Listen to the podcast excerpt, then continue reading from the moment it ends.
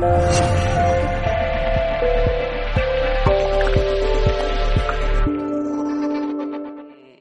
un buen amigo, por encima de todo. También colaborador desde hace muchísimos años, pues fácilmente 20 o más, ¿eh? que venías a dar las charlas, 20, Creo que sí, 20 o más, sí. Él es licenciado en medicina, psicoterapeuta, presidente de la Sociedad Española de Parapsicología y participa habitualmente en el programa de radio La Escóbula de la Brújula. En esta ocasión va a hablarnos sobre el mensaje de los cuentos infantiles al alma humana. Nos va a encantar seguro. Gracias. Un aplauso a Manuel Berroca.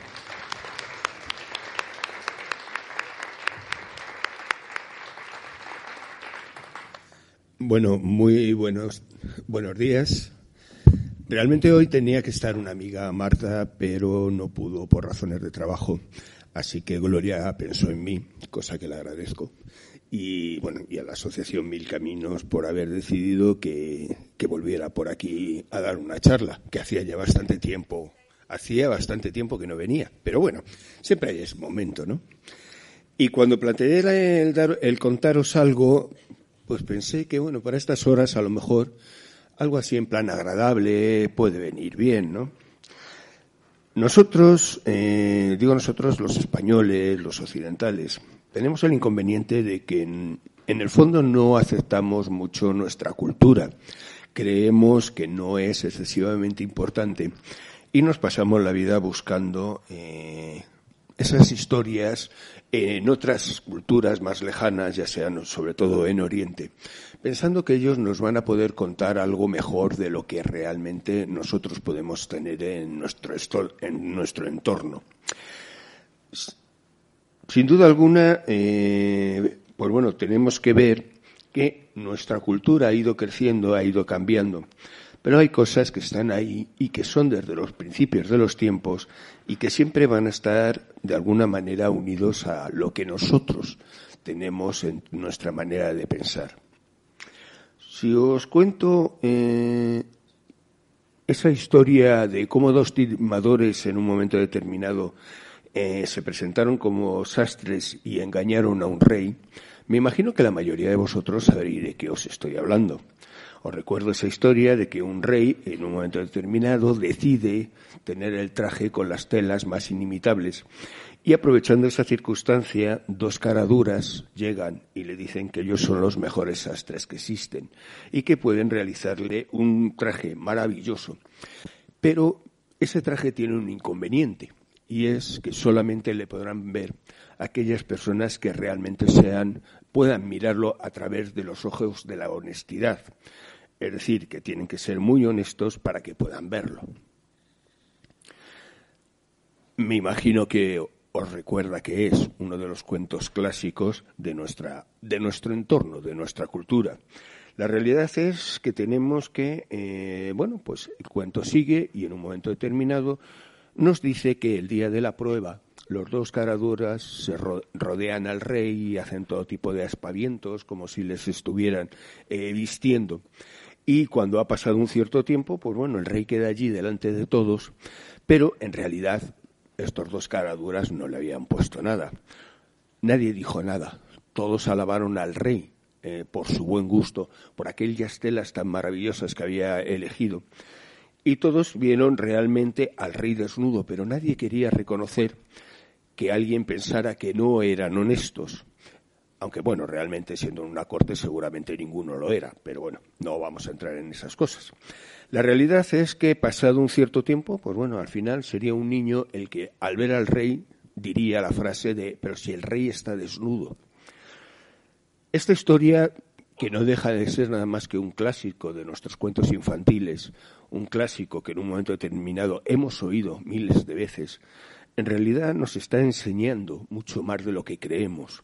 Porque en este cuento se demuestra cómo los tópicos esenciales están integrados en ese, en ese, en ese cuento, en esa narración. Todos los pueblos tienen sus cuentos y con ellos muestran, muestran, de alguna manera las esencias de su propia cultura. El cuento del rey desnudo o del traje del emperador, según, las, eh, según los pueblos en un momento determinado, según las ciudades donde se cuenta, en realidad lo que nos está contando es el sentido de la hipocresía, el sentido de los papeles sociales que todos tenemos y queremos, ese sentido de un rey realmente inútil, incapaz de, ser, de llegar a realizar su función, pero que necesita el beneplácito de sus seguidores, no de su pueblo. Su pueblo le interesa tres pares de narices, sino de aquellos que en un momento determinado están alrededor de él. Es la hipocresía. Solamente se podrá aceptar si los demás, de alguna manera, aceptan su identidad. Así tenemos que la imagen de este rey débil totalmente es de una persona sin personalidad, que en realidad va a ir buscando un reconocimiento por parte de los de alrededor, pero que en ningún momento será capaz de conseguir ese reconocimiento por sus verdaderas capacidades como gobernante. ¿Cuántos reyes conocéis así? ¿Cuántas personas conocéis que van por la vida de ese emperador? Es emperador desnudo. En realidad es una situación normal. En él podéis ver la situación psicológica que se crea en la asociación de personas que en un momento determinado tienen una relación por razones de poder. Ese jefe dictatorial desnudo todo el día, esos mm, empleados que en un momento determinado están todo el día alabando sus actividades cuando en realidad no se las creen ni ellos. Todo ello es una manera muy clara de poder entenderse y poder aceptar, en cierto modo, tanto los errores como las maneras de actuar que todos tenemos. Y eso no lo cuenta un cuento. Un cuento que lleva muchos años y que, sin duda alguna, todos habremos oído, pero ¿cuántas veces nos hemos sentado a querer entender qué había detrás de ese mensaje? La verdad es que me imagino que muy pocas. Es muy raro que en un momento determinado todos entendamos esas frases, esas historias que lo que nos quieren sacar de alguna manera es la inseguridad y los temores que tenemos, porque nos enfrentan a ellos de alguna forma y van creando sin duda alguna una maduración de la propia persona. Los cuentos de hadas, según la psicóloga Mary Luz Bonfrank, son manifestaciones culturales que encontraremos en todos los pueblos de la Tierra y que se presentan y que nos presentan sus características comunes. Presentan una estructura narrativa simple, generalmente, los personajes están poco eh, definidos y, por encima de todo, no tenemos ni descripción de lugar, de tiempo, de espacio, de nada. Es decir, en realidad todo el cuento se fundamenta en la indeterminación, datos en el aire que en ningún momento determinan dónde, cuándo y cómo se hacen. La razón, facilitar que tú te sientas identificado con la historia. Así la narración será diferente dependiendo de cada grupo étnico y en un momento determinado los personajes serán diferentes de cada grupo y se tenderán a identificar con las razones culturales de cada grupo, pero en realidad los temas serán siempre eternos y universales. Hemos llegado hasta nosotros toda una forma variada en función de un lenguaje simbólico y atemporal de historias que nos narran nuestra propia psicología, unas historias que siempre empiezan de una manera parecida. Había una vez. Es decir, en un tiempo indefinido o en un lugar muy lejano, es decir, en, en un punto, en un lugar que no sabemos dónde era. Todos son principios que conocemos y que durante siglos han sido la base de todas esas narraciones que de alguna manera han querido enseñarnos cómo ser y cómo actuar según la psicología. Aunque nuestra cultura occidental, bueno, ha tenido etapas muy malas, hay que reconocerlo. Y el cuento, eh, sobre todo a finales del siglo XIX y principios del XX, fue eh, rechazado, fue eh, encerrado, como quien dice en el cuento, en los cuartos de los niños, porque se consideró de golpe y porrazo que era algo no serio. Esa sociedad tan ridícula que se crea a partir de finales del siglo XIX, de la seriedad, entre comillas, dejémoslo así, de que solo es importante aquello que sea útil y solo aquello que en un momento determinado nos sirva para conseguir algo. Sin duda alguna, lo que crea es una sociedad completamente neurótica en la cual vivimos y que es la gran maravilla pues para psiquiatras y psicólogos, ya que evidentemente cada día tenemos más clientela. Lo que sí está claro es que todos esos cuentos en un momento determinado, fueron rechazados por eso, por no ser útiles, por no ser interesantes y por no ser serios. Y los padres decidieron que aquellos cuentos no tenían sentido y no debían eh, ser leídos por personas adultas. Pero en contra de eso tenemos que hasta el siglo XVIII realmente eh, todos hemos estado rodeados de contadores de cuentos. Eh, si empezamos desde el antiguo chamán, ese que al lado del fuego contaba las historias de la tierra o de los animales y nos contaba a todos de alguna manera para que entendiéramos el mundo en que vivíamos. Las figuras de los juglares que durante años significaron toda la representación de nuestras historias y que iban de castillo a castillo, de pueblo en pueblo, contando aquellas narraciones que muchas se han perdido, pero por suerte algunas se han conservado. Seguimos teniendo esas, esas historias de los juglares que serían la base del teatro, ese teatro que nosotros conocemos hoy en día. Eh, todos vamos a tener esa idea en un momento determinado de historias, historias contadas siempre a la luz de una lumbre, alrededor de una mesa, que nuestras abuelas o nuestros abuelos nos contaron en su momento, y que todas ellas de alguna manera llegaban de una forma especial a nuestro corazón. No vamos a hablar de grandes contadores, o sea, todos conoceréis a Serezade, aquella mujer que salvó la vida gracias a estar contando cuentos al califa y que en función de ello, durante noche tras noche, les iba contando distintas historias y realizaba una de las recopilaciones más importantes que existe de los cuentos orientales, Las Mil y Una Noches. Es decir, son muchos los cuentos, son muchos los que han estado escondidos en todos los rincones del planeta y que poco a poco se han ido recuperando. Nosotros tenemos nuestros cuentos de hadas. Esos cuentos de hadas, como decimos, siempre empiezan en un lugar indeterminado y en un tiempo indeterminado, pero todos presentan un punto de partida muy concreto. Cuando tú empiezas a contar un cuento de hadas, aparte de decir eso de que érase una vez, se dice algo de un rey, una reina, un noble, un caballero. Es decir, siempre vamos a hablar de un personaje real por encima de todo, algo que nuestro consciente sea capaz de reconocer inmediatamente. Es algo que no tiene que crearnos ningún problema a la hora de su identificación, porque nosotros tenemos que entrar en ese mundo mágico a través de la realidad. Ese mundo mágico que en realidad no es más que eh, una trama de la historia que nos va a llevar a nuestro propio inconsciente.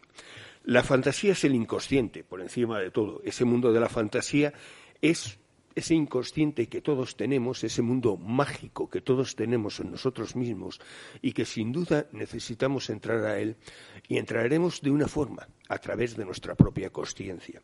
Es necesario que nuestro inconsciente nos hable, nos diga todas esas cosas a través de símbolos, a través de historias o a través de cuentos que realmente nos mostrarán todas esas dudas y todos esos complejos que todos tenemos y que en un momento determinado no siempre somos conscientes de ellos.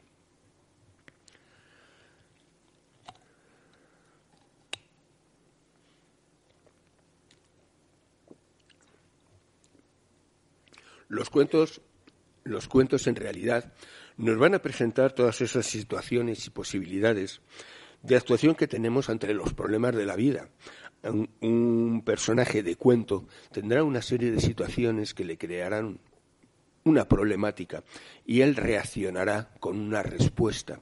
Es una manera de que todos aprendamos cómo responder a esos problemas que la vida nos va a poner a lo largo de nuestro fluir continuo, ese fluir de nuestra existencia.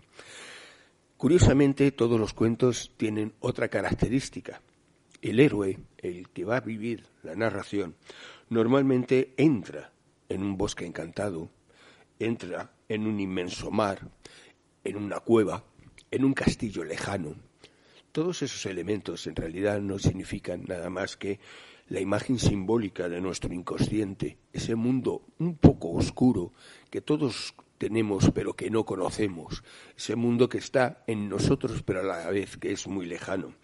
Y dependerá de ello es que nuestro inconsciente permita que todas las historias de estas narraciones se sumerjan directamente en ellas. El inconsciente nos va a hablar de un mundo mágico, pero en forma de símbolos. No nos va a hablar en ningún momento de una manera directa. El personaje, en realidad nuestro ego, o nuestro yo, como prefiráis definirlo, se enfrentará a todos esos habitantes más o menos mágicos que existen en nuestro inconsciente, nuestros miedos, nuestros temores, nuestras posibilidades, nuestras capacidades, todo eso que en realidad somos nosotros mismos, pero que esta cultura que tenemos normalmente los han mm, llevado a la profundidad, nos los han escondido. Los niños cuando van al colegio, lo siento, no los enseñamos, los adoctrinamos, los encaminamos en un mundo en el que tienen que hacer aquello que el adulto considera que es importante, pero nunca les dejamos ser niños. Lo malo es que los adultos llegan a ser adultos con la mentalidad de los niños, no consiguen esa madurez. Y los cuentos le hablan tanto al adulto como al niño, en ese corazón que en un momento determinado no tiene nada más que pesar, aunque no sentamos otras cosas concretas. La comunicación entre la psique consciente y la inconsciente siempre se va a realizar y para Jung era muy fácil. Para él, por ejemplo, cosas como los cuentos infantiles reconocían permitía que reconociéramos fácilmente todos esos mensajes del inconsciente. Así tendremos que ese inconsciente que en un momento determinado nos manda sus símbolos a través de los cuentos siempre van a tener una función terapéutica, una función que a nivel de nosotros va a permitir que sintamos o entendamos las bases más extrañas a veces de nuestro propio pensamiento. Los cuentos siempre los vive un héroe o una heroína, me da igual. En un momento determinado es un personaje, pero es un personaje totalmente estereotípico, es universal, pero no tiene en ningún momento definición ninguna. Son personajes arquetípicos, como diría Jung, que en un momento determinado les falta toda definición, toda personalidad, toda profundidad a nivel de su mentalidad, de su manera de ser y de actuar. ¿Por qué? Porque ello no quiere plantearnos una situación. Veréis, cuando antiguamente eh, se contaban los cuentos, se iban naciendo, había personajes que todos se definían muy fácilmente. Blancanieves siempre será esa niña de piel blanca y pelo negro, pero no hay más datos. Eh, Caperucita será una buena hija que hace lo que su madre le dice, pero no hay más datos. Es decir, todos ellos no, no tenían ni representación física ni psíquica ninguna. En realidad lo que estamos haciendo es que el heroína, la heroína o el héroe del cuento, en realidad es un medio para que nos podamos identificar fácilmente nosotros, desde nuestro yo, desde nuestro ego. Y ello parte de un concepto que ya los griegos en su momento utilizaron. Veréis, cuando el teatro griego se realizaba, los actores no eran personajes conocidos, todos actuaban con una máscara una máscara que cubría su cara real. Esa máscara llamada persona, en realidad lo que buscaba es que la gente no se representara o no se sintiera eh, identificado con el actor, sino que se identificara con el personaje. Los personajes eran los importantes, los actores estaban igual. En realidad tenían el hecho de que la persona podía sentirse que él, en cierto modo, era el que estaba detrás de aquella máscara y era el que vivía la aventura del héroe en un momento determinado. Pues en cierto modo, los cuentos hacen lo mismo. Los personajes son una máscara, un elemento directamente que no tiene identificación ninguna, con lo cual tú te puedes identificar fácilmente con ellos. Y eso que va a hacer que nosotros tengamos toda una serie de conceptos que querremos ver en ese personaje, pero son conceptos generales a nivel de la humanidad. Son conceptos que en un momento determinado todas las culturas tienen, son universales y nosotros nos sentiremos representados en ellos. Estos arquetipos, una idea claramente establecida por Carl Gustav Jung, establecen eh, en un momento determinado toda una serie de símbolos profundos. Son opiniones tradicionales, son elementos preconceptuales que vamos a encontrar en todos los sitios. Y así tenemos, por ejemplo, que todos los pueblos y culturas tienen una serie de arquetipos, de ideas claras, básicas, que van a influir en nuestra psicología. Todos los pueblos tienen el arquetipo de la madre, y la madre es un elemento clásico en los cuentos. Vamos a tener, sin duda alguna, otras figuras. La figura del viejo maestro, del viejo sabio, ese maestro que en todas las culturas, en un momento determinado, antes o después aparece para enseñar al héroe. En las religiones establecidas, esas religiones del libro, esta figura del viejo maestro se quiere establecer y se quiere relacionar con los dioses. Generalmente no tienen nada que ver. El arquetipo que nosotros tenemos del sabio no tiene nada que ver con la figura del dios, pero se confunde por razones claramente de, bueno, pues generalmente para vender un producto ya conocido por parte de dichas religiones. El niño eterno, todos, en cierto modo, tenemos dentro de nosotros un niño eterno, un niño lleno de miedos y con una gran cantidad de problemas y siempre atemorizado por todo posible cambio que se produzca. Tenemos miedo a los cambios y solamente en algunos cuentos se habla de eso, esos cambios que ha de sufrir el niño, el héroe, el ego, nuestro yo, para conseguir en un momento determinado madurar y adaptarse realmente al entorno que tenemos. La mayoría de los cuentos hablan a ese niño interno y ha de enfrentarse a todo tipo de problemas. Nuestro ego, como decía, tiene que enfrentarse a todos nuestros miedos continuos que tenemos para poder deambular por la vida miedos que vamos acumulando a lo largo de nuestro crecimiento, miedos que se crean de las enseñanzas de la sociedad de qué es lo que no tienes que hacer, qué es lo que no tienes que decir, esto no es tuyo, esto no tiene que ser para ti, todas esas cosas que no nos damos cuenta hasta qué extremo nos dejan marcados. Y que seamos sinceros, como os vuelvo a decir, es muy beneficioso para los que, bueno, luego tenemos que arreglar esa psique de las personas, porque la sociedad se ha encargado claramente de dejarla lo más estropeada posible. Pulgoncito, Hansel y Gretel, etcétera, son héroes, héroes de nuestros cuentos que todos van a sufrir una situación. Sus padres les abandonan. Y en un momento determinado los abandonarán en un bosque profundo, es decir, en todos los miedos de su inconsciente. La madre se nos mostrará siempre con dos caras. Una cara tendremos esa madre amorosa, perfecta, eterna, que en un momento determinado, por muy amorosa que sea, morirá y abandonará al héroe.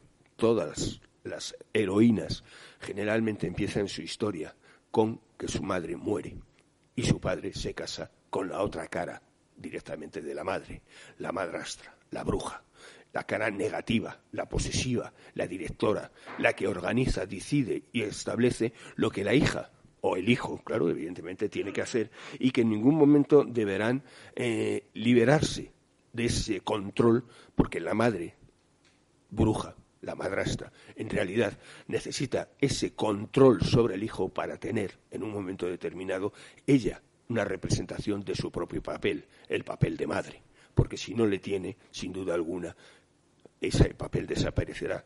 Estamos hablando de un papel que, por desgracia, los cuentos nos cuentan, pero no le entendemos. Hoy en día, y ya hace bastantes años, tenemos un problema que se llama el síndrome del nido vacío. Muchas madres, el día que el hijo se va de casa, entran en una depresión de la cual ya no levantan cabeza. Sin duda alguna, es porque no han sabido entender un poco ese cuento, por ejemplo, de Blancanieves o de La Cenicienta. Además tendremos otro tipo de símbolos que acompañarán siempre al héroe. Son seres más o menos que todos conocemos, más o menos divertidos en los cuentos, pero todos tienen una funcionalidad. Todos hemos leído esos animales serviciales que hablan, que ayudan en un momento determinado al héroe, o todos los elementos en un momento determinado mágicos, seres mágicos que apareciendo de, esos mundos propios que no conocemos, son capaces de ayudarle y enseñarle el camino a seguir.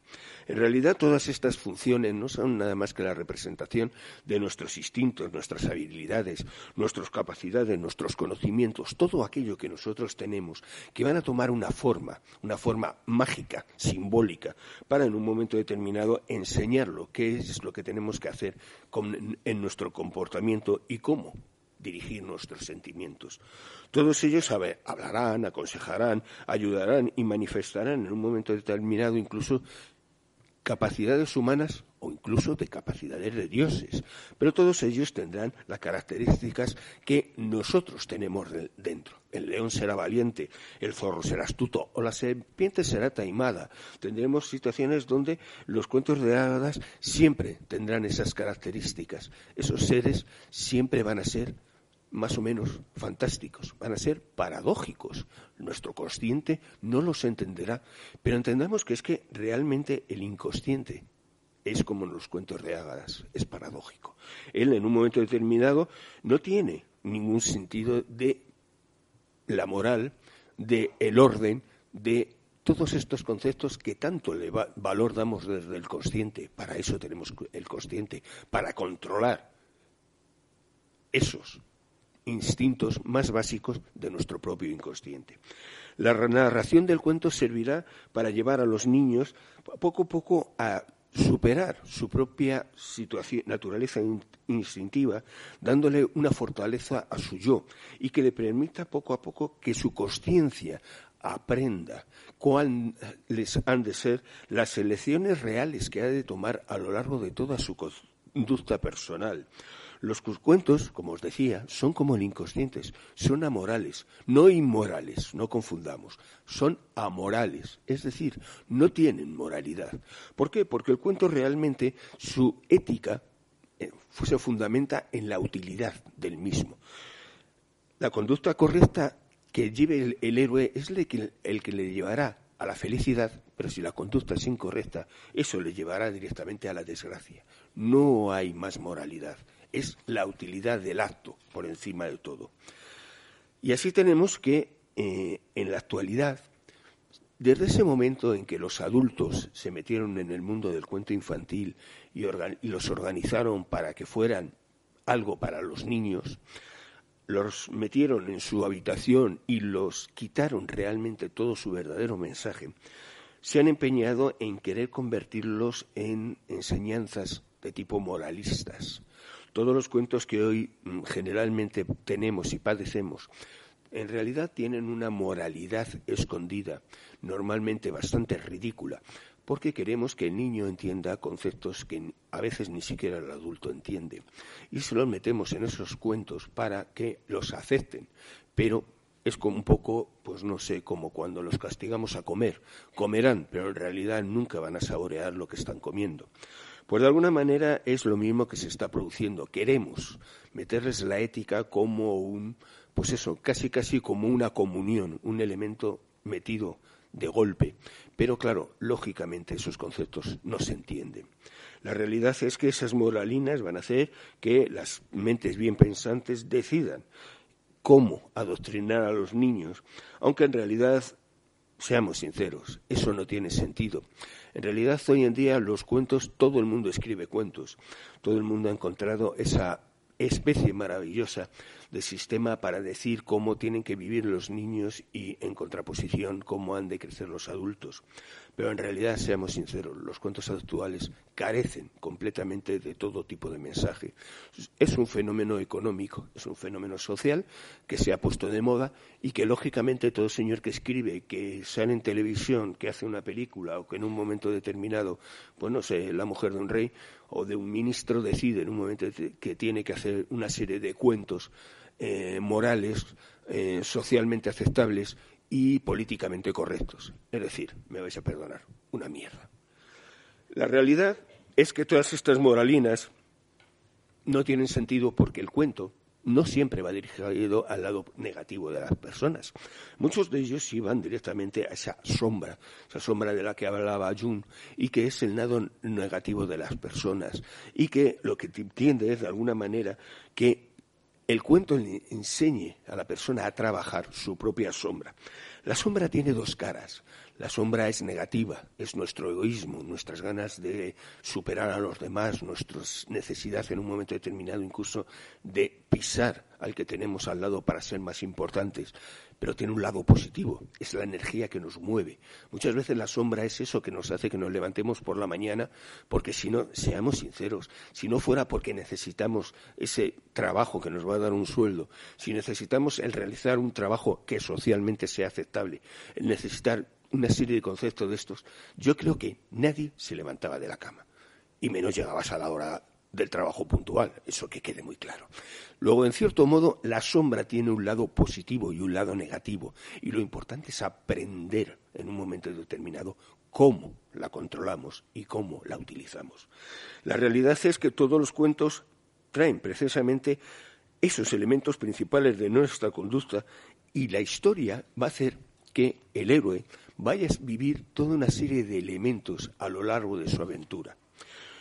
Muchas historias nacen por la venganza. El héroe necesita, necesita vengarse de algo en un momento determinado. Pero en su camino ha de aprender que el valor de la venganza no tiene sentido.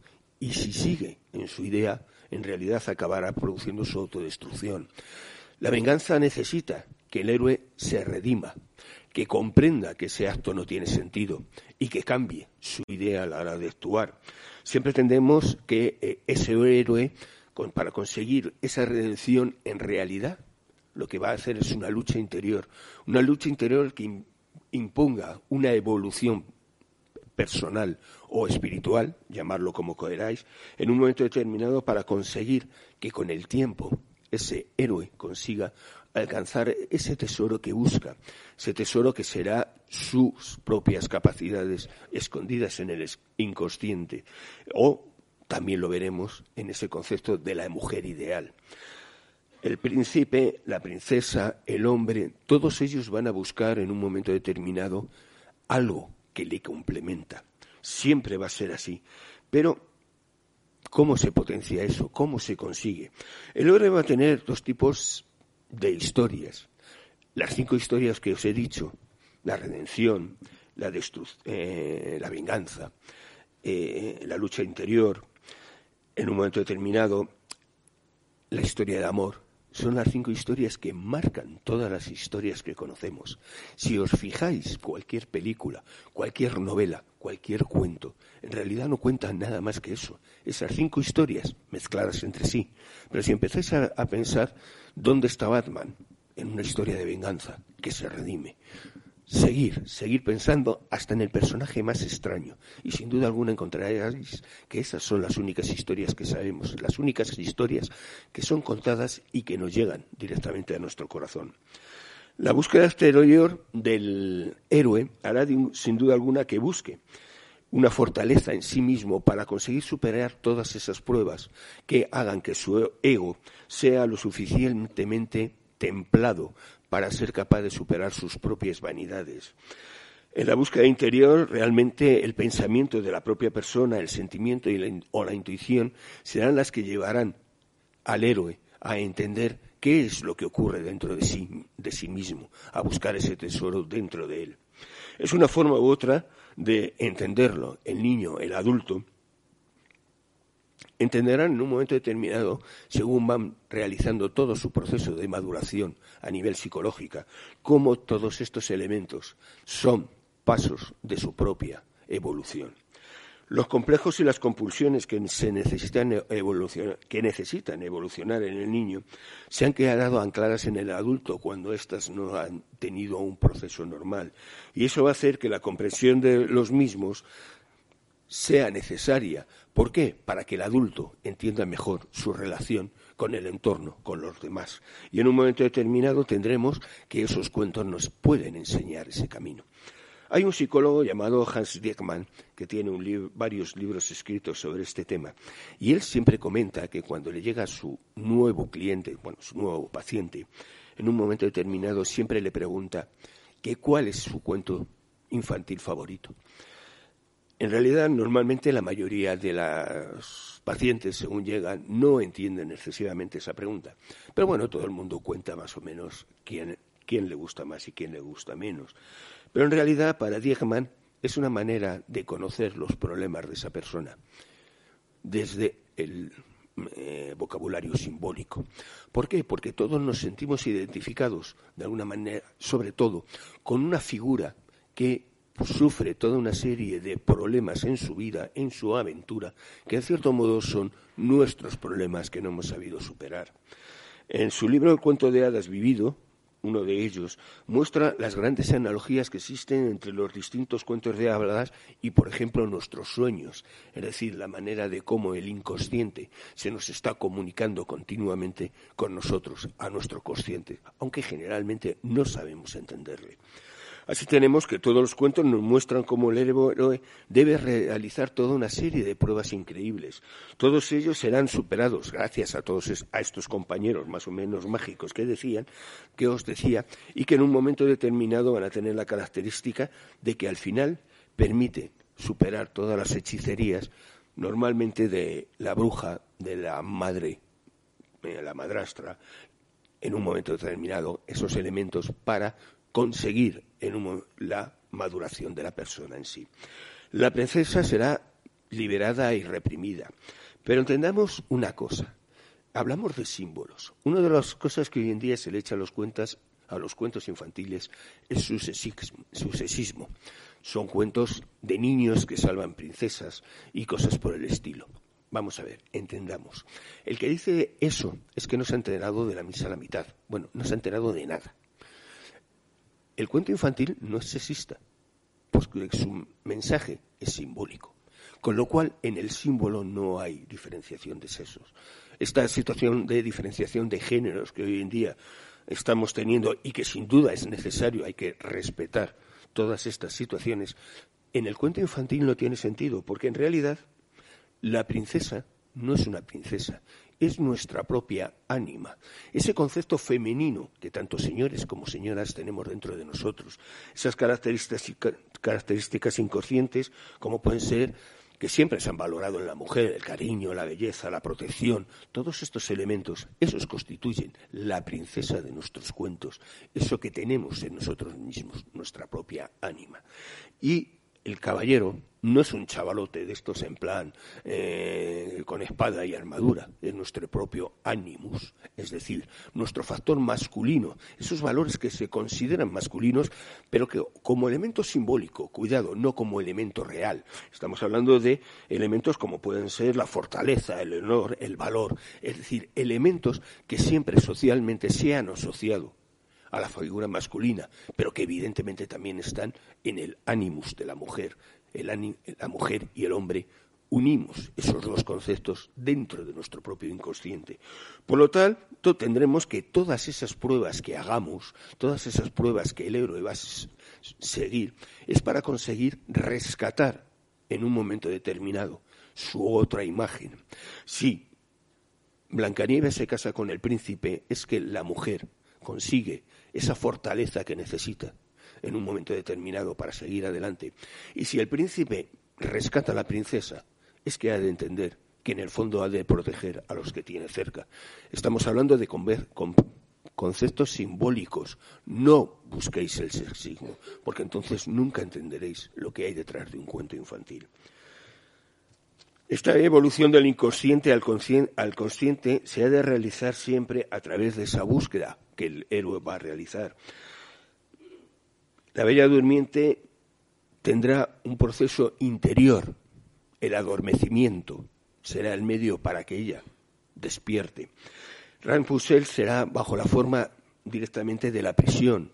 Ella entenderá su realidad cuando es metida en una cárcel a fabricar oro o en un momento determinado el cuento de los dos Fernandos nos, presentan la evolución de la persona a través del destierro. Es decir, todos esos elementos en un momento determinado los irá viviendo el propio individuo de una manera o de otra para conseguir que el héroe de su cuento llegue en un momento determinado a alcanzar todas esas capacidades mágicas que están escondidas dentro de su inconsciente. Hablamos de una verdadera transformación alquímica. ¿Hasta qué extremo no se produce ese proceso? El hombre, elemento completamente sin valor, ese mineral sin importancia, gracias a esa transformación que le enseñan los cuentos, consigue convertirse en algo importante, en ese elemento mágico, místico, en el oro. Su propia psicología le va a permitir que su ego vaya desde un ego infantil a convertirse en algo mucho más importante, en un individuo. Este cambio de la persona será simbolizada a través de, como os decía, de ese tesoro. Un tesoro que estará, como os decía, en el interior de un bosque, en el interior de una cueva, en un castillo perdido, en 20.000 sitios que en un momento determinado no significan nada más que esa, ese vientre alquímico en el cual se va a producir la transformación. Y el héroe, en un momento determinado, tendrá que llegar allí superando toda una serie de pruebas para conseguir en un momento determinado vencer a una serie de monstruos que no son nada más que sus propios miedos. El castillo estará protegido por un dragón, la cueva tendrá un gigante, el bosque tendrá los ogros, todos ellos que son nuestros propios miedos inconscientes, que quieren impedirnos que lleguemos en un momento determinado a nuestro propio tesoro. Todos ellos tienen que ser en un momento determinado vencidos para que podamos liberar a nuestra princesa, a nuestra ánima o a nuestro príncipe, a nuestro ánimos. El cuento del dragón dorado, por ejemplo, un cuento de origen oriental, uno de esos que sin duda alguna a mí me encantan, tiene la característica de que nos cuenta como un gran espadachín, ya veis, un personaje no definido, el, el espadachín más importante de todo el imperio, viaja a lo largo de él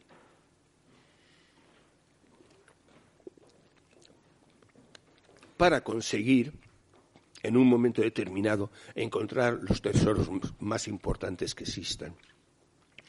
A lo largo del camino le pilla una gran tormenta y penetra en un bosque, un bosque oscuro para guarecerse. Y allí, en el centro, encuentra una pequeña casa en la cual, en un momento determinado, vive un anciano, un viejo sabio, que le ofrece que se resguarde. El espadachín se guarda en la casa y al poco tiempo el anciano le invita a tomar té. Los dos empiezan a hablar, empiezan a tomarte y en un momento determinado, desde la ventana llega una hermosa voz cantando. El espadachín queda enamorado de la voz y inmediatamente va a ver quién es. Y se encuentra que al otro lado de la ventana hay una joven, una joven muy hermosa, de la cual, lógicamente, se enamora. Primero se enamoró de su voz y luego posteriormente de ella. Así que desde ese momento el espadachín no quiere irse de la casa y hace todo lo posible y lo imposible por conseguir el amor de aquella, de aquella mujer. Tras un tiempo, ella cede y por fin consiguen pasar una noche juntos. A la mañana siguiente el espadachín le pide que se vaya con él, que corran ese mundo maravilloso juntos y que descubran los grandes misterios. Pero ella le dice algo, yo no puedo salir del bosque.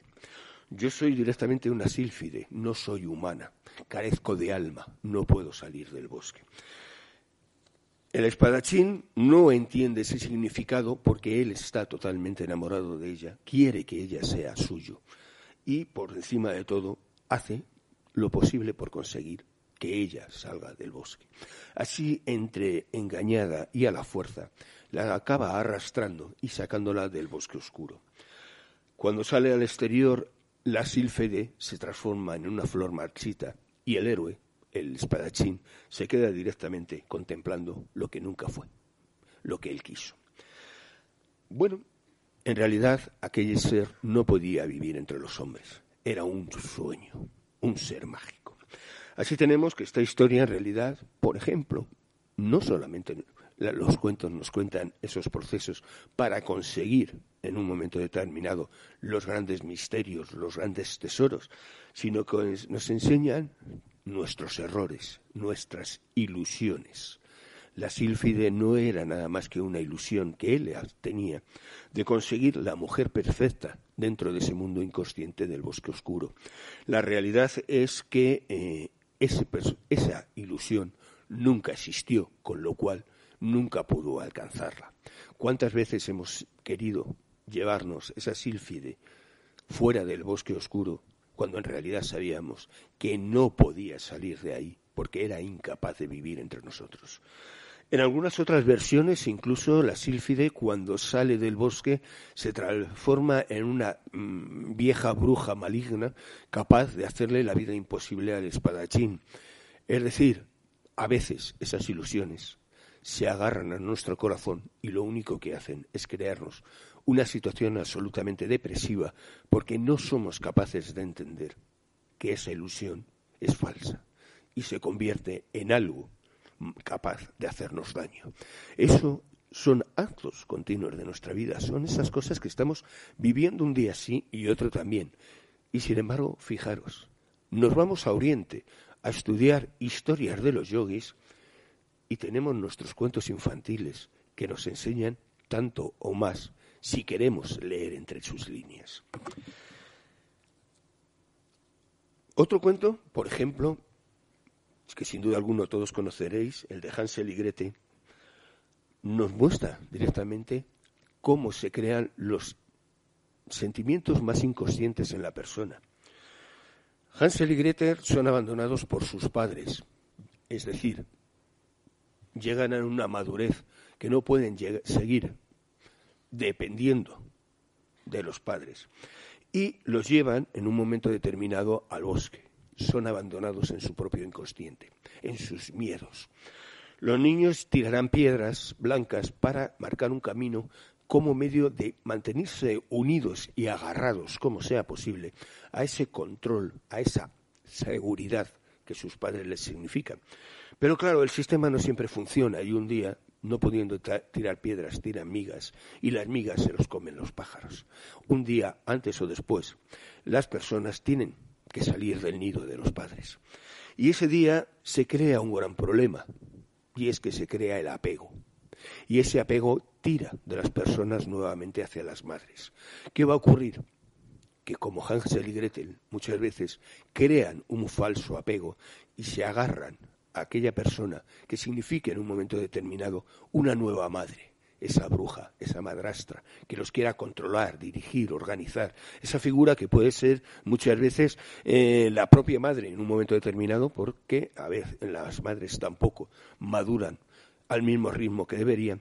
O por otro lado, en un momento es alguien cercano, una novia, un novio, alguien que en el fondo lo que va buscando es que les controle, les organice y les dirija para no perder esa sensación de seguridad que tenían con los padres. Mal entendida, entendamos, pero que tenían. La realidad es que eso eh, nos haría entender muchos procesos de los que hoy tanto oímos, maltrato eh, a la mujer, situaciones de parejas, eh, enfrentamientos continuos, todo eso. Mirar hasta qué extremo. Hansel y Gretel se están peleando, buscando a su madre. Entendamos, en cierto modo, que esa individualidad que la persona tiene que encontrar no la han encontrado. Todos son símbolos, son símbolos que van a nuestra mentalidad. ¿Qué es esa casa de chocolate y de golosinas?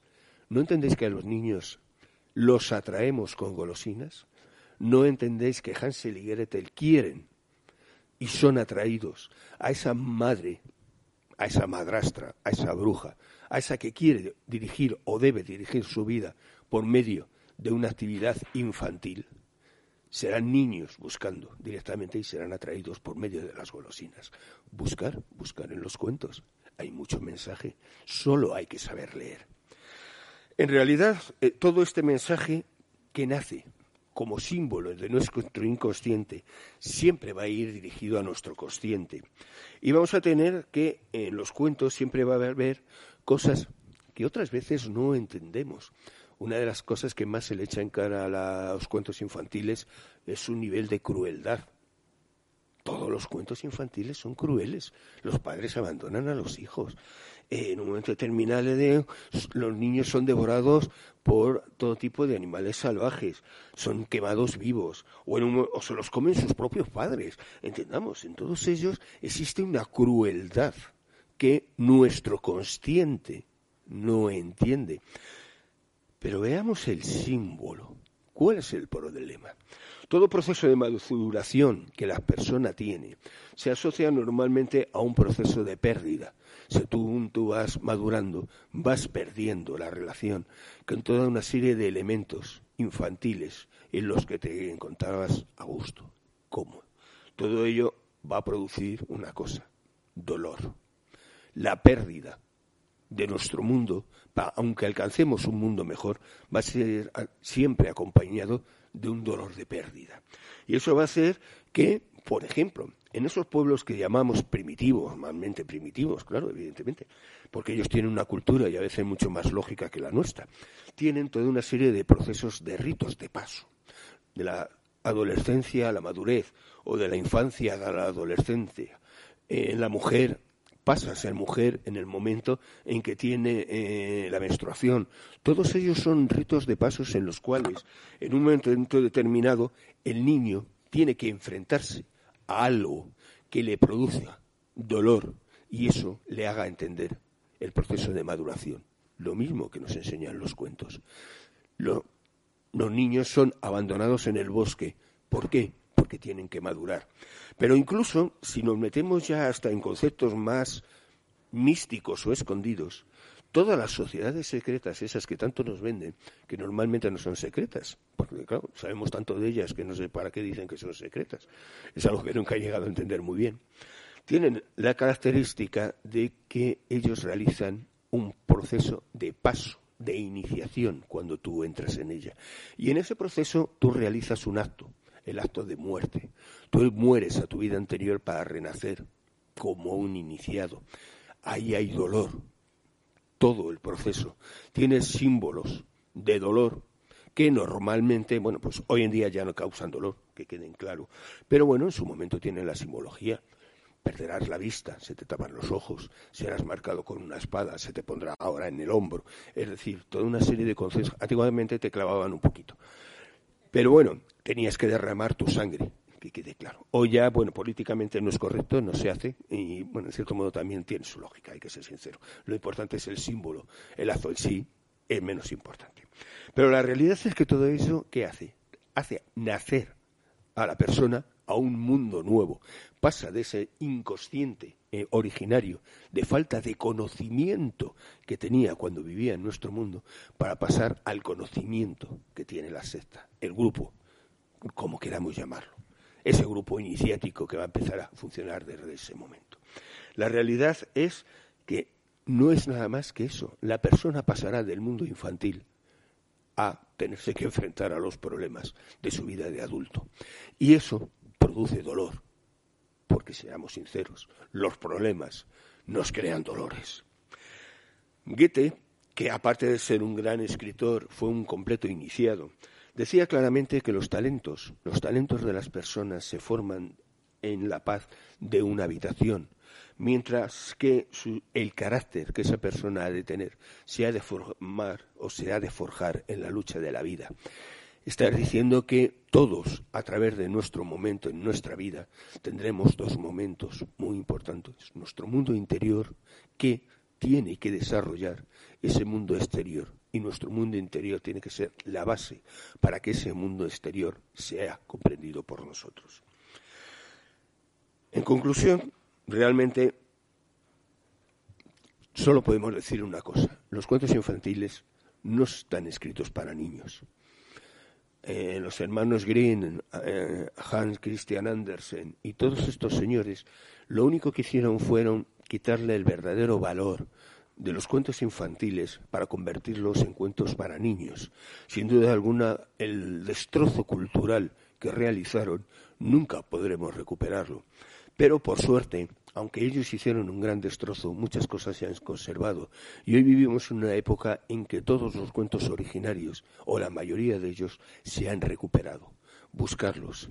Hay mucho que aprender de ellos y entendamos que nuestra lucha en esta vida puede ser dirigida por esos seres mágicos que en un momento determinado se esconden en nuestro propio inconsciente.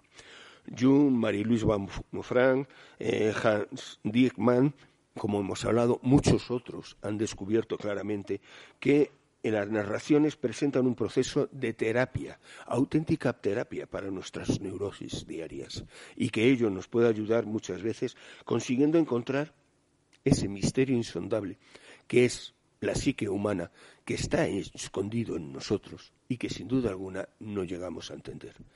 Todos sois ese caballero que tiene que buscar a la princesa. Ya sabéis, cuando salgáis por la puerta, buscar vuestro caballo, todos le tenéis, Buscar a vuestro compañero de, viaje, todos le tenéis. Buscar aquellas capacidades especiales que tenéis, todas las tenéis, y utilizarlos. y entenderéis cómo este mundo funciona. Y a lo mejor, mañana, sin querer, sois un poquito más felices. Muchas gracias.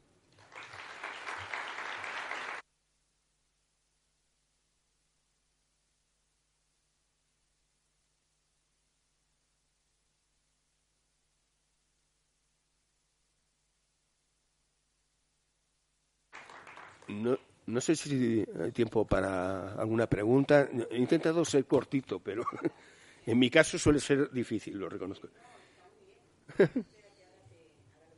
ah, perfecto. Tienes todo el derecho. bueno, gracias, Manuel. Eh, siempre me gustan mucho tus exposiciones y bueno, teniendo en cuenta de que eres una persona muy preparada para todo esto y que estás acostumbrado a ver muchos casos. Eh, yo he llegado a la conclusión, porque yo utilizo mucho los cuentos en, mis clases de meditación, lo pueden atestiguar muchos de los que están hoy aquí, y me encantan. Me encantan porque tienen, todos tienen un mensaje muy profundo, no uno, sino varios mensajes que yo creo que se pueden ir aplicando en la medida en que uno va evolucionando creo. Claro, realmente es que el cuento no tiene edad. Entonces tú le vas a leer de una manera diferente en función de tu momento actual. Y que ese mismo cuento te puede servir pues para siempre. Pero yo he llegado a la conclusión, conmigo misma, es que la sociedad ahora mismo no hay nadie que no necesite una ayuda terapéutica, entre comillas, porque estamos viviendo momentos muy críticos, muy duros y realmente nos falta quizá un poquito madurez o quizá también, según tú puedes, eh, me puedes explicar, quizá estamos inmaduros porque no hemos vivido una infancia suficientemente em, plena o, o no entendible. ¿Cómo es eso? ¿Por qué hemos llegado a donde estamos, a este punto? que necesitamos ayuda. Mira, todos necesitamos ayuda, pero hemos de entender que siempre necesitamos ayuda. El ser humano es un animal social. Tenemos que vivir en grupo. Eh, la persona que se aísla del mundo para vivir por independencia, por razones religiosas o por las que queramos, en, en realidad, aunque suene un poquito duro, está perfectamente definido en el SM4. El SM4 es algo así como la vivibilidad de las enfermedades psiquiátricas. O sea, una persona que se va a vivir solo no es normal entonces entendamos que de alguna manera eh, todos necesitamos el entorno. Y ese entorno nos va a crear situaciones que de una forma o de otra siempre vamos a necesitar ayuda. El problema es que hoy vivimos en una sociedad, en la sociedad de la utilidad. Todo tiene que ser útil, todo tiene que ser importante, todo tiene que ser socialmente aceptado. Todo eso realmente lo que crea son personas neuróticas. ¿Por qué? Porque todos tenemos gustos, intereses. Todos seríamos capaces mañana a lo mejor de con tres amigos irnos a, yo que sé, a lo alto del monte cuatro días y estar allí como las cabras. Y no lo hacemos porque es que tenemos que trabajar, es que tenemos que no sé qué, es que claro, lo importante es el eso. Pero ese problema que el adulto padece, hemos llegado al extremo de imponérselo a los niños. ¿Alguien me puede decir cuándo un niño es niño? Se levanta por la mañana, le llevamos al colegio, le metemos un montón de horas, generalmente de enseñanza estúpida. Perdón, si hay algún maestro aquí, perdonadme, pero no acepto la enseñanza que, tenemos. Porque le enseñamos datos, elementos, cosas, que seamos sinceros, en cuanto pasen 10 años no se acuerda de nada. Nuestro cerebro, por suerte, es selectivo. Y todo eso no sirve absolutamente para nada. Si mañana tienes que saber algo de Felipe II, tienes dos mil libros, tienes internet, tienes lo que quieras. En una época como hoy, los enseñamos a, competir por datos. No, no, levantan tres palmos del suelo y ya queremos que compitan, que sean, tiene que ser el mejor, hablar mejor inglés, tocar la música maravillosa de... A ver, intentamos, un niño quiere jugar a tocar música, no quiere ir al conservatorio si le gusta lo suficiente, con el tiempo, a lo mejor se lo plantea. Pero no queramos que un niño de cuatro años vaya al conservatorio. Un niño de cuatro años no sabe ni lo que quiere. Está intentando descubrir dónde está el mundo. Y, y nos empeñamos en qué? En que sean perfectos, que sean ideales, que sean ese símbolo que todos queremos enseñar ¿Por qué? Porque nosotros tenemos que tener el coche perfecto, ese maravilloso, ese perro de raza, que evidentemente se nos va a morir a los tres años porque, bueno, porque como los criadores han ido mezclando hermanos, son están enfermos hasta en, los pelos de las orejas, con lo cual duran tres años si hay suerte, pero claro, es perfecto de raza. Tenemos que tener el niño perfecto, hace de todo, va ayudo, baila, canta. Eh, entendamos, eso no es crear personas. La sociedad le interesa, sin duda alguna. ¿Por qué? Porque creamos personas inseguras, inmaduras, incapaces de desarrollarse. Y esas son más manipulables. Que quede claro. El gran problema de la sociedad que hoy en día tenemos, las circunstancias que estábamos viviendo, con el retorno de, de, ideas absolutamente rechazadas ya desde antes de la Segunda Guerra Mundial, por ejemplo, a nivel político, es única y exclusivamente porque se pueden aprovechar de que todos somos inseguros. No nos hemos enfrentado a nuestro dragón. Pero lo importante no es enfrentarse al dragón. Las leyendas nos enseñan que tenemos que matar al dragón. No, al dragón no se le mata. Al dragón se le cabalga. Porque realmente el dragón, nuestra fuerza, nuestro poder, nuestra capacidad de oponernos a todo aquello con lo que no estamos de acuerdo, ese dragón interior, tenemos que aprender a utilizarle, a moverle, a dirigirle, no tener miedo de él, sino aprender a manejarle. En Oriente ese concepto está claro. El dragón, símbolo de la cultura y del conocimiento, siempre es cabalgado por el héroe. En Occidente nos han enseñado que, claro, bueno, pues como eso del dragón, el demonio, todas esas tonterías que nos han ido metiendo durante muchos siglos en la cabeza, pues evidentemente hay que matarlo. No, no matemos el conocimiento. Aunque, claro, evidentemente hay grupos políticos y religiosos que lo que les interesa es matar el conocimiento. Si tú conoces, puedes elegir. Y eso es muy peligroso, señores. creo que ese es el gran problema. Vivimos en una sociedad que estamos potenciando neuróticos y claro, el cuento nos puede enseñar, por lo menos a enfrentarnos a algunos de nuestros miedos.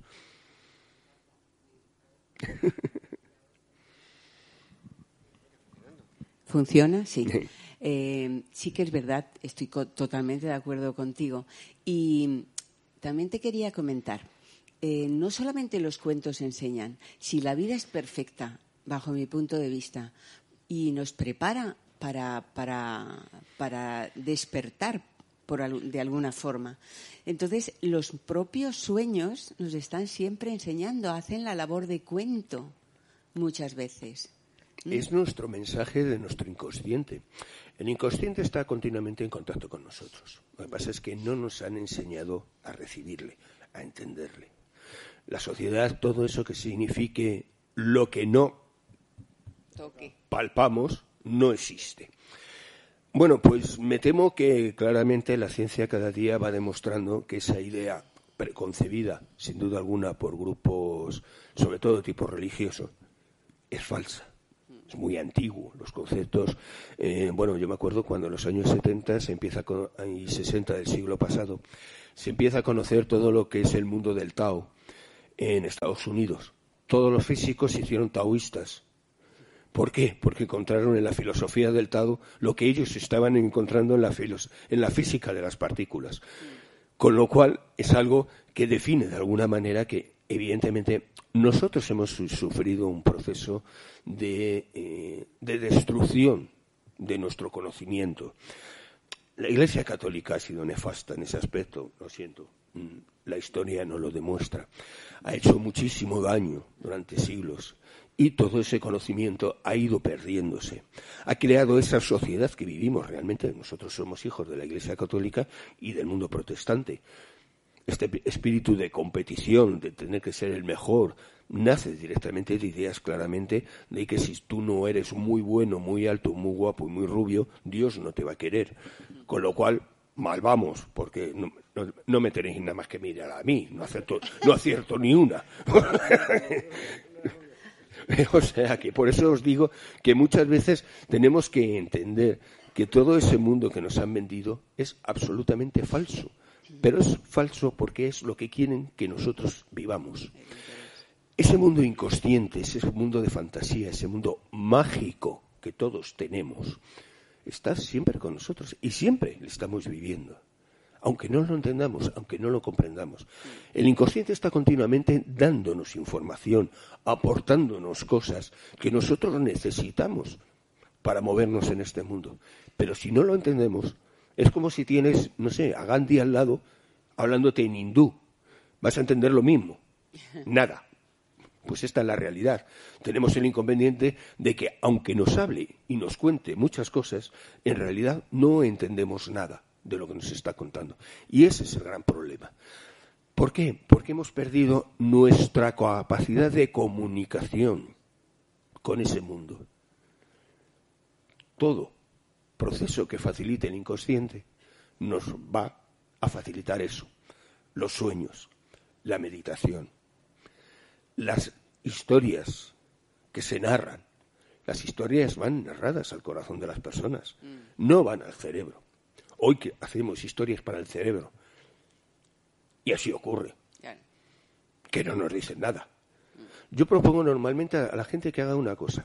Por ejemplo, la última película que le ha llegado al corazón, que piense cuál es. Y que la recuerde. Seguro que recuerdas muchas cosas. Recuerda la última película que viste el otro día después de cenar, porque no había nada mejor que hacer si eres capaz de acordarte del título, bueno, del título lo menos, en todo caso del protagonista, ya es un logro. Pero entendamos que es que los cuentos, nosotros hablamos de una cosa que es muy sencilla, y es que los cuentos parece que es algo perdido en el tiempo. No, no os confundáis.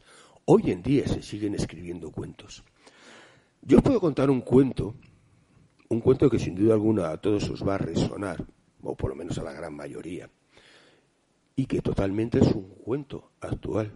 Veréis, en una lejana galaxia, de cuyo nombre no me acuerdo, vivía un joven niño, un pequeño granjero, que él entendía perfectamente que su vida no era aquello. Él estaba definido para labores más importantes. Él entendía que su mundo era unido a un mundo mágico muy especial, pero que por razones claras, la existencia de sus tíos, no podía acceder a él.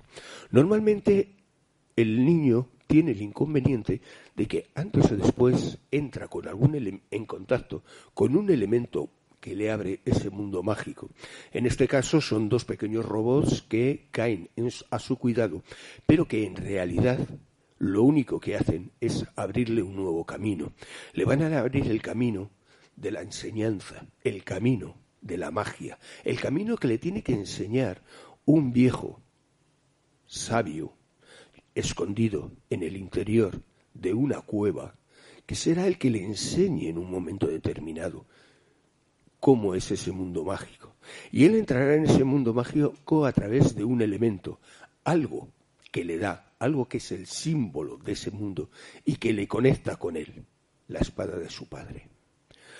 El mundo mágico va a continuar de tal manera en el cual tendrá una serie de compañeros, tendrá la nobleza en una especie de perro inmenso, ese felpudo con patas, como decía la princesa Leia, tendrá los dos eh, droides, tendrá la existencia de un compañero que será el símbolo de que siempre estará a su lado, haga lo que haga, para apoyarle y para seguirle. La fortaleza, la amistad, ese punto en el cual siempre todos tenemos que apoyarnos. Y esos llegarán e intentarán encontrar un mundo completamente, un sitio donde se esconde la princesa, la princesa que ha sido retenida directamente por el dragón, por esa imagen negra, oscura, de terror, que en un momento es el que guarda el castillo perdido, la estrella de la muerte.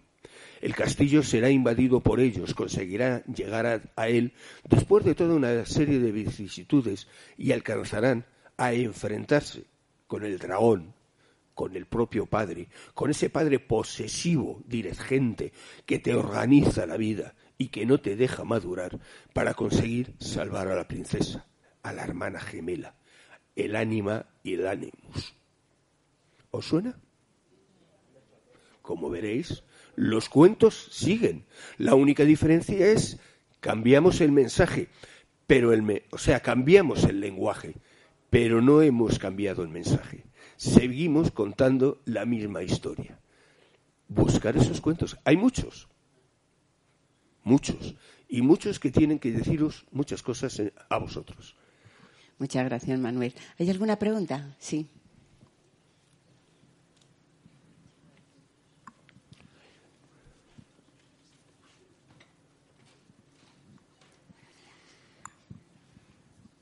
Eh, hola, buenos días. Buenos días. una intervención muy, muy instructiva. Yo soy profesor e intento enseñar a mis alumnos también algo de filosofía y pensamiento crítico. Estoy totalmente de acuerdo con lo que ha expresado sobre el adoctrinamiento en las escuelas de hoy en día. Es algo clarísimo y muy triste de ver porque además hay padres que en cuanto empiezas a ejercer tu labor de profesor e intentas enseñar realmente algo útil a, los alumnos, se no cabrean. te lo van a permitir. Se cabrean y mucho, porque dicen que les estás adoctrinando. Claro, es que lo que no puedes permitir es tener un niño que piense. Es un problema, ¿eh? Ya, pero es que ellos están adoctrinados y, quieren que sus hijos sigan igual. Claro, vamos a ver, mira, tenemos un inconveniente y hay que entenderlo muy claro. Nosotros somos, y además te digo, somos hijos de nuestros abuelos, no de nuestros padres. ¿Por qué? Porque nuestros abuelos educaron y enseñaron a nuestros padres. Y nuestros padres, con las enseñanzas que recibieron, nos educaron a nosotros. Con lo cual, ¿qué ocurre? Los los padres de hoy en día lo que quieren es que sus hijos se muevan en medio de las enseñanzas que ellos han recibido de sus padres. Entonces no quieren que les cambies una coma. Porque es que, van a quieren avanzar. No van a saber qué hacer. Es que el problema que ocurre es que si ellos mañana tienen un hijo con ideas diferentes, ¿qué hacen? Es un gran problema. No saben cómo Claro, o sea, yo puedo llevar a mi hija y controlarla más o menos y demás y, organizarle la vida y que tenga una carrera y que tenga unas, sus necesidades cubiertas y que tenga todos esos puntos. Pero que no piense mucho, porque me ponen un problema. Claro, que mi hija sea la imagen contrapuesta completamente de mí, es lo lógico. ¿Por qué? Porque ya se va a revolver contra lo que le han enseñado. Bueno, no en mi caso, eh, que quede claro, estoy hablando en general.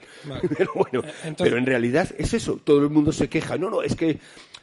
Vamos a ver, cuando los años 70, eh, 80 en España todos éramos rojos, esto, anarquistas, pertenecíamos a grupos políticos de tipo de izquierdas, queríamos revolucionar el mundo y demás, ¿qué estábamos haciendo? Revolviéndonos contra nuestros padres que eran la imagen contraria.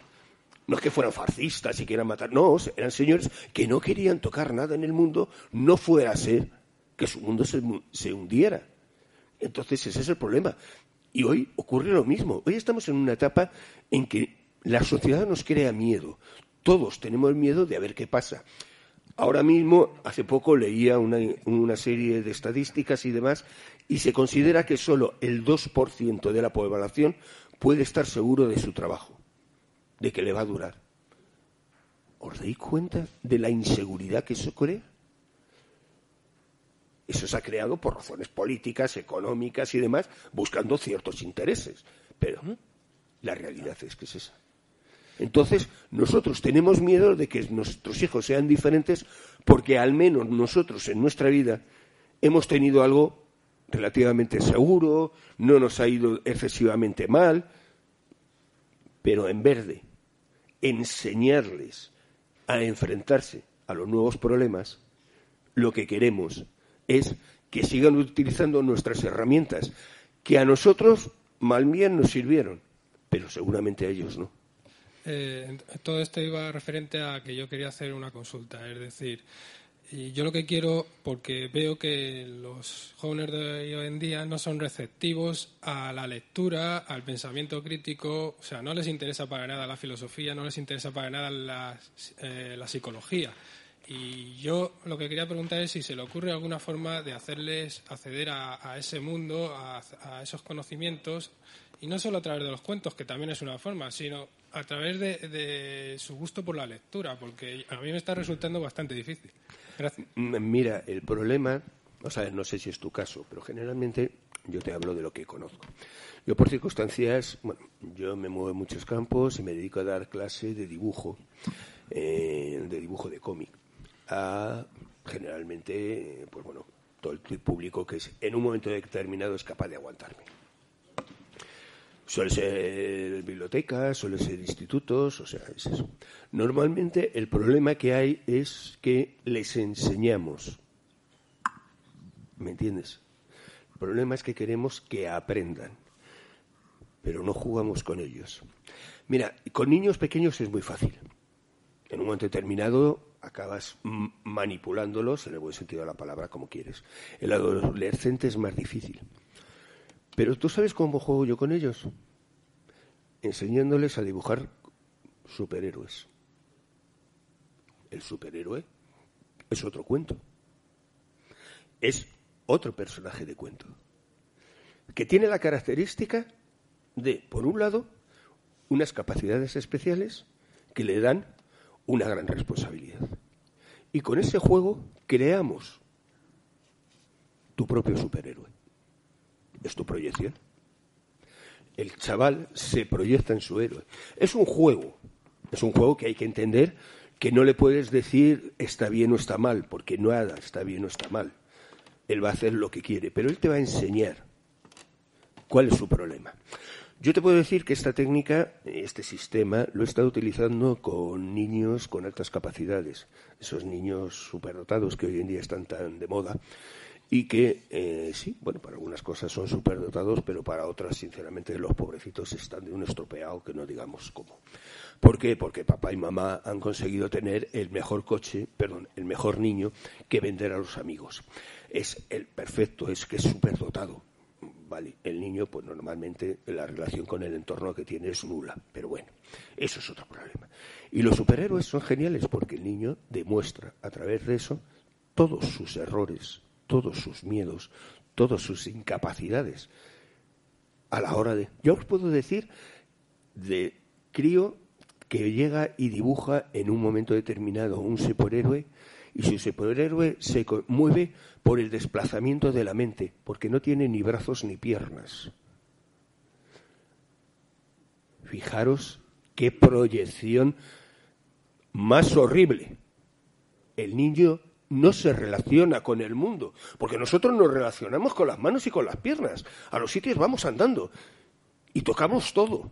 Incluso en algunos sitios nos echan la bronca. Que aquí no se le escapa una mano en, medio de un museo ante alguna cosa. Inmediatamente, por, porque tiene que ser así, viene el, guarda y nos dice, oiga, no toque, tienes toda la razón del mundo. Pero nuestro mundo es táctil en, muy, en muchos aspectos. Y ese niño no tenía manos ni piernas. Fijaros, claro, eso sí, un coeficiente intelectual, no sé si era de 132, eh, ya estaba empezando a dominar tres idiomas. Estoy hablando de un niño de ocho años, eh, que os miedo. A mí me dio mucho. Un niño de ocho años con eso. ¿Sabéis lo que ocurrió? Hubo una mala proyección a nivel de dependencia hacia mí, evidentemente, porque claro, se encontró de golpe y porrazo un adulto capaz de hablar en su idioma. ¿Para qué queremos más? La, que lié. Y directamente, claro, el día que no me di cuenta y no le hice todo el caso que quería, se le tuvieron que llevar llorando. Fijaros lo que nuestra sociedad está creando. A su nivel, todos los chavales son iguales. Entendamos, un niño no es que no quiera leer, es que ¿para qué va a leer? ¿Para qué le sirve eso? ¿Tú no te das cuenta que en casa los niños hacen las cosas que les sirven y que les imponen? Un, un chico no barre en casa. ¿Por qué? ¿Para qué? Para eso está su madre. Un chico no hace la comida. ¿Para qué? Para eso está su madre. Un chico no se va a plantear el hecho de mañana qué es lo que tiene que hacer para desarrollarse a nivel de la música, de la filosofía, del conocimiento. ¿Para qué? Si mañana, si tienes suerte, vas a ser reponedor en el campo. ¿No nos dais cuenta el desastre que estamos haciendo con ellos? Y encima le llenamos la cabeza con reyes godos, con no sé qué, con no sé cuántos datos que nunca van a saber para qué les sirven. Porque ese es el segundo problema. Vivimos en una sociedad que aprendemos, pero no sabemos para qué. Todos aprendemos física y luego hay que oír lo que hay que oír. ¿Por qué? Porque han aprendido unas teorías, unas fórmulas, una serie de conceptos que no sirven, no saben para qué sirven. Pero eso sí, el móvil en casa. Y no se dan cuenta que ese móvil existe gracias a la física. Porque no hemos sabido enseñarles. Y lo digo siendo el primero, cuidado, que por circunstancias de vez en cuando me encuentro de maestro. Y sé que es muy difícil. Sé que es muy difícil conseguir su atención, y más cuando llevamos años enseñándola a que la pierdan. Sé que es muy difícil y sé que es muy fácil hablar desde esta mesa, que quede claro. Luego hay que meterse en una habitación con 40 de 14 años que en algunos casos, sinceramente, según sale, le pone la vela a Herodes porque el pobre fue un incomprendido. Pero entendamos, tenemos lo que la sociedad estamos haciendo. Y no saquemos la sociedad de nosotros. Ojo, siempre decimos, no, es que la culpa es de la sociedad. No, la sociedad somos todos nosotros. Y si actuamos así, es por lo que te estoy diciendo, porque no somos capaces de enfrentarnos a nuestros miedos y entenderlos. Porque si los entendiéramos, de vez en cuando entenderíamos mejor a ese hijo adolescente que tenemos, que en realidad lo único que busca es su sitio, su sitio en esta sociedad.